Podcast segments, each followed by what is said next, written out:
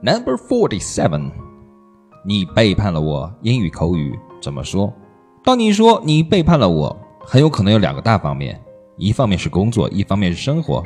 比如说，别人借的钱不还呀，或者把你的秘密告诉了其他人，或者生活中出现第三者，都可以用到这句话。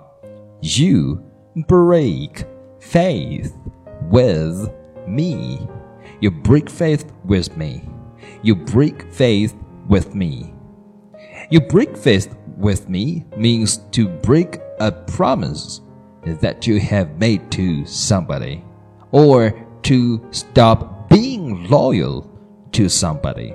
这里这个 promise 是允诺，loyal 是忠诚，也就是说对某人不守信用或者不忠诚于某人。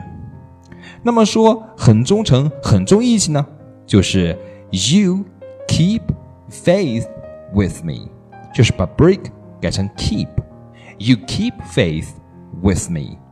You break faith with me. 这句话上，在读法上并没有特别的要求重音的地方。For example，想象一对情侣站在雨中。Why did you do that to me？你为什么那么对我？You broke faith with me first。是你先背叛我的。再想象一下，一个国家元首的办公室里。 Sir, it means we will choose to break faith with millions of hardworking citizens. Sir, it means we will choose to break faith with millions of hardworking citizens.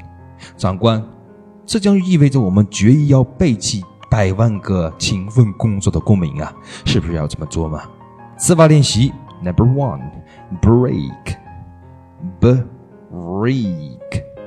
break, break, break. B R E A K. Break, broke, broken. Break means to do something that is against the law, to not keep a promise.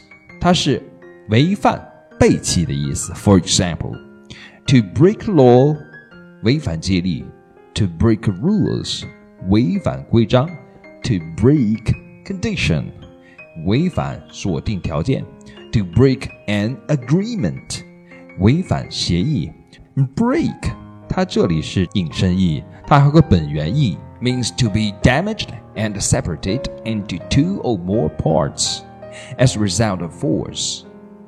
To damage something in this way，有外力的情况下的毁坏、分离某物，变成两个或更多的部分。For example, she dropped the plate and it broke into pieces. 她把盘子掉在地上，打碎了。She dropped a plate and it broke into pieces. 好，今天我们学到的是，你背叛了我。You break faith with me.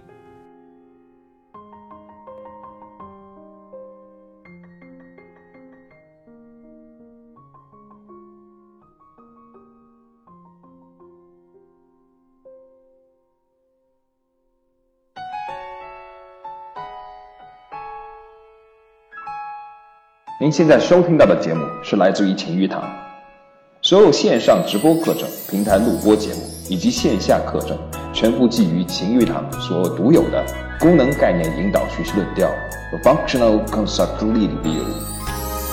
晴玉堂，勤于努力，勤于积极，勤于帮助、引导加互助的全新学习理论。更多请微信搜索“晴雨理念”。